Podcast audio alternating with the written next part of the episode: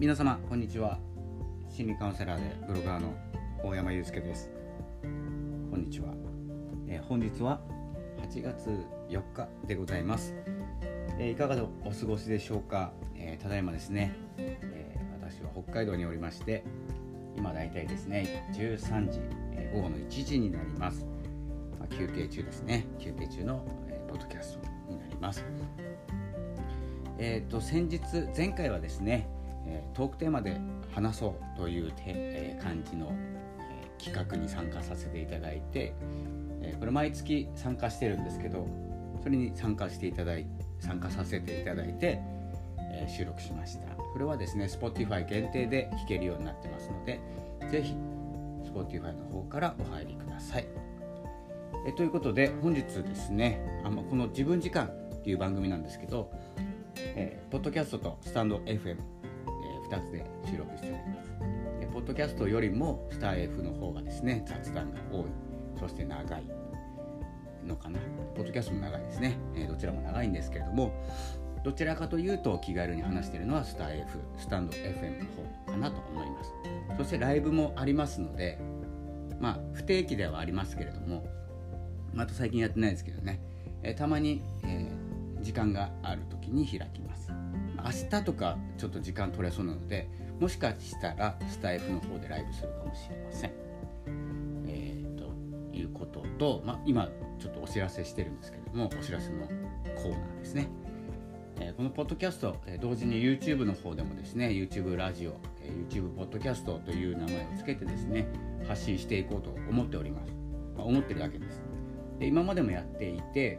まあ、出てもいいんですけれどもあのちょっとね、こう背景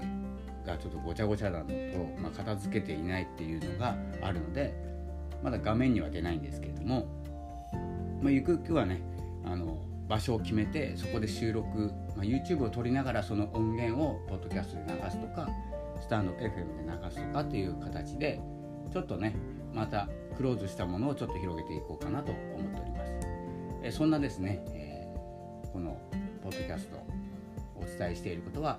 自分時間自分を大切に生きる、え自分を過ごすということをテーマに、えお話ししています、え自分らしさですね簡単に言うと。結構ですね自分らしさって分かってるようで分かっていなくてえっともう始めますね。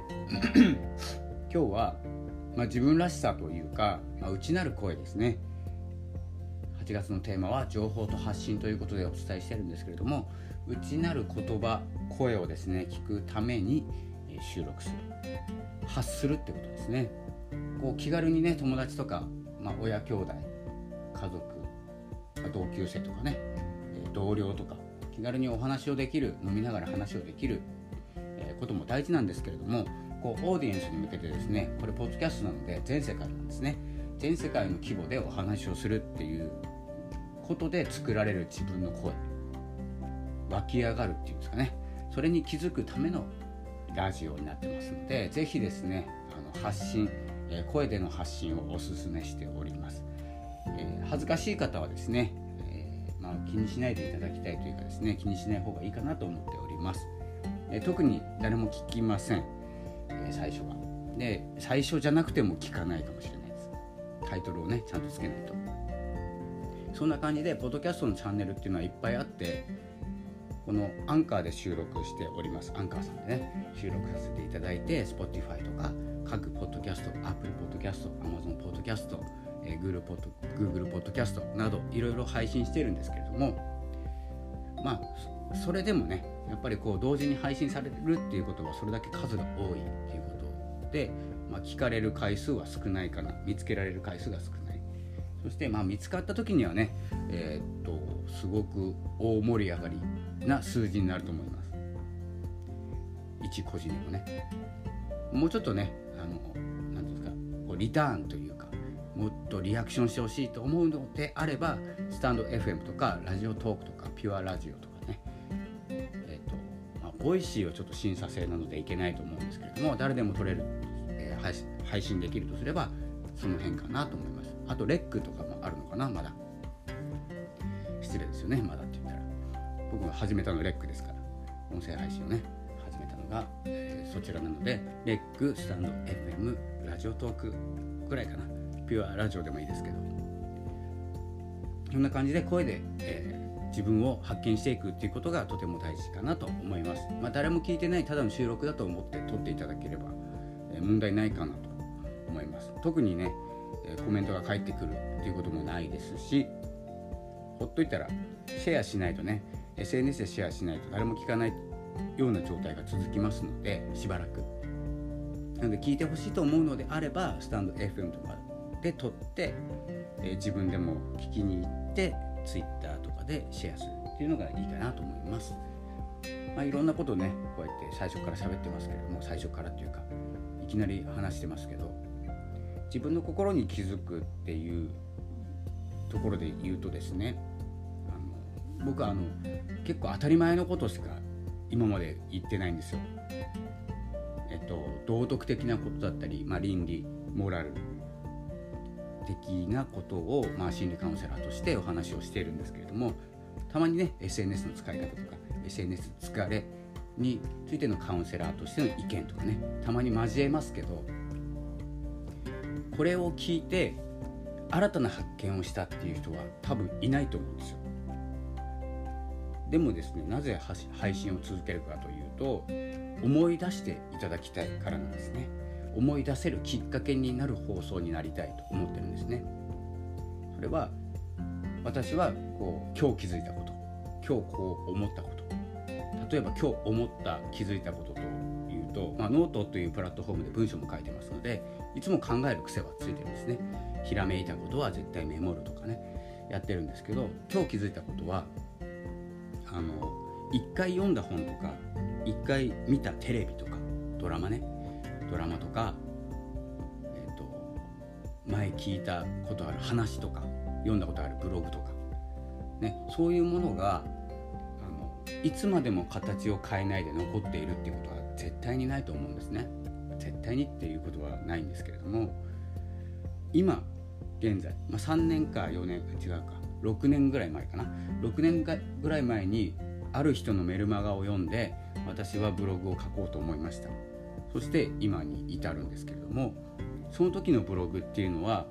あのその時のままじゃないんですね今読むと。で前読んだことある本っていうのも前読んだままじゃないんですよ内容が。もう全く内容が変わってるような感じで捉えることができるんでそれは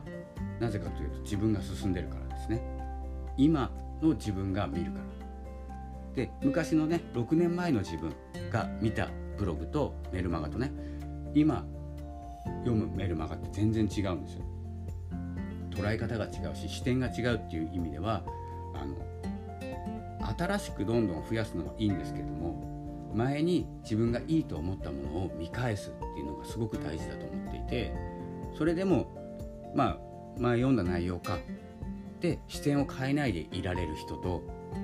あこういう視点でも見れるんだなっていう視点の変え方もね、えー、学べるということを含めるともう読んだからいいやじゃなくて見たからいいやじゃなくてたまに思いついたら読み返してみるとか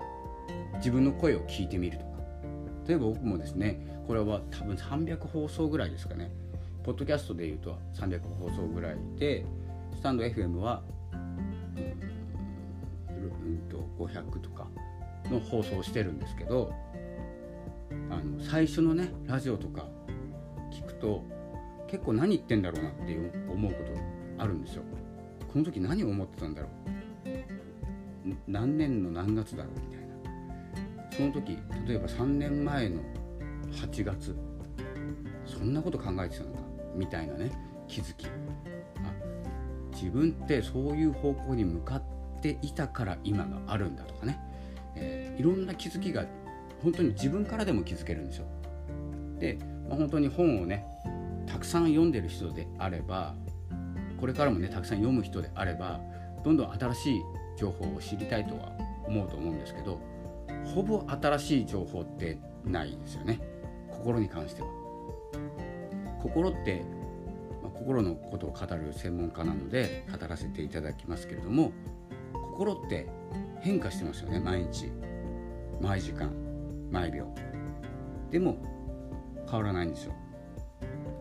でもなぜその心について私が語ってるかというと忘れちゃうからなんですよ。で忘れないことというと本当に道徳の小学校1年生ぐらいから学ぶ道徳ですよね。人と仲良くしようだったり困ってる人がいたら助けようだったり、ね、笑顔で話そうとか。まあその辺ですよね。もう当たり前のことなんですよ。でもできてるかというとできてないんですよ。社会人なんてね、ま、学生でもいいか。学生でも社会人でも仲良くしない人もいるじゃないですか。笑顔で接しないこともあるじゃないですか。でやっぱり忙しさの中でね忘れてっちゃうことなんですよ。分かってはいるけど。それがね一応モヤモヤの原因だと僕は思っているのでそこをねあの聞いた瞬間からまあ1日ぐらいはですね一旦戻っていただいて調整をすると。でまた忘れます。で私はでしつこいタイプなのでよく言います。道徳に関して、まあ、道徳のねはい、えっと動画とかもね昔撮ってたんですけれどもまた再開しようかなとうるさいっていう思われるぐらい言っていこうかなと。なぜなら僕ができてないからなんですね。僕も結構気分に左右されるというか勢いがある時には勢いあるんですけれども本当に集中してる時は誰のことも見えなくなったりするタイプなので自分で話しながら自分で聞きながら自分で学びながらこうやって配信をすることで少しずつでも調整できている調整していくっていうつもりでですね自分時間という名前を付けて大切に自分を過ごしたいと思ったり、まあ、大切に自分を過ごすのであれば環境が大事だったり、ね、環境には誰がいるのかその場には誰がいるのか今後誰にいてほしいのかとかねいろんなところに、えー、て言うんですかね思考が膨らんでいくのはやっぱり自分の軸なんですね。自分を生きているから自分を過ごしているから気づくことがたくさんあるなと思って。それがですね、えーと、今日気づいたことというかですねこう見返してみるっていうことかな。まとめると。前に読んだ本とか。僕もちょっと引っ越しが好きなのでその都度ねあの大事にしている本とかまあこれはまた読みたくなったら買おうと思う本とか電子書籍で出てたら買おうとかねいろいろこう整理をしてってるんですけどずっと持ってる本とかあるんですよ。なんですけれども、えー、ずっと持ってるんですけどまた見るんですね。でほぼほぼ内容分かってるので結構さらっと読むんですけど引っかかりの部分っていうのにまあ印をつけたりね今はしてないんですけど印をつけたり、まあ、Kindle とかで電子書籍だったらマーカーつけれますね。それで例えばそれをメモ帳に貼っつけといたりそれをブログに書いたりいろんなアクションを変えていくことで同じ本からでも気づきが全然違うんですねなので、えーと、今日のですね、まあ、まとめとしてはですねあのうんとちょっと表現難しいんですけれども自分の学んだことから学ぶっていうことかな点を変えてね、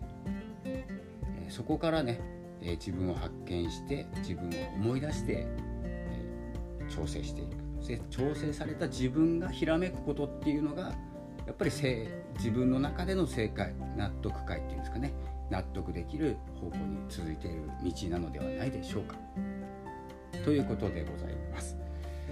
ではですね8月4日今日は木曜日ですね、まあ、暑いと思いますけれども水分補給などしっかりとしながらですね、えー、過ごしていただきたいと思います。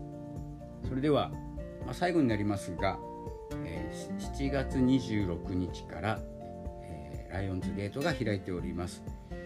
え7月26これちょっとスピリチュアルというかですね、まあ、先生術宇宙のお話になるんですけども12日だったかな。8月8日に全開になって12日に閉じるっていう獅子座のねライオンズゲートっていう扉が開いてまあ、ちょっと深い話になっちゃうとあとこれから3時間ぐらい喋っちゃうので浅くいくと7月26日からゆっくり開いて8月8日全開です。で8月9日から締め始めて12日に閉じるみたいな感じですね。なのでそこ26日からは結構インスピレーションというかですねエネルギーが当たってますので気づきなどが多いと思います。そのピークが8月8日前回です。もうフルオープンです。で9日からも閉まり始めてこうゆっくりですね。わかりますよね。7月26日から7月8日までがオープン。ドアを開いている状態ですね。で8月9日から3日間で急に閉じるみたいな感じですね。なので、まあ、8月8日から12日がちょっとピークかなと思います。気づきのねインスピレーション。だから気づいたことはメモっといた方がいいと思います。年に1回ぐらいですか。あんまり詳しくないんですけど。まあそんな感じで、えインスピレーション気づき本当に大事な時期というかですね、まあ、時代ですね。時代、まあ、気づきがない時代よりは気づいた方がいいですので。であまり忙しくならないようにですね自分を調整しながら行っていただきたいと思います。ではでは、えー、本日も、え、長いお話を聞いていただいてありがとうございまし、た。次回お会いしましょう。心理カウンセラー大山祐介がお送りいたしました、えノートツイッターやってますのでぜひフォローお願いいたします。それではさようなら。